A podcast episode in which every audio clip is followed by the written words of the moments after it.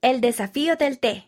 Un día de invierno caminaba por los jardines de la escuela con mis amigos Alice y Trevor, cuando encontramos un cartel que decía Ya tenemos té disponible.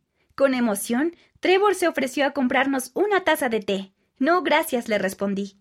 Todos los días Trevor me ofrecía té y yo continué rechazándolo. Finalmente me preguntó por qué yo no bebía té.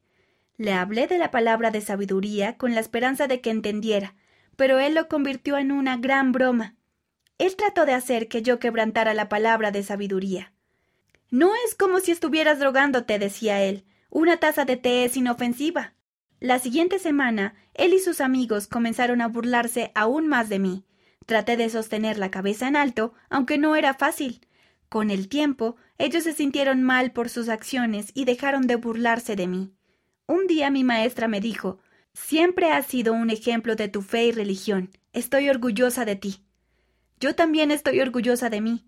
No siempre es fácil, pero sé que seré bendecida por defender mis normas. Nicole M. West Midlands, Reino Unido.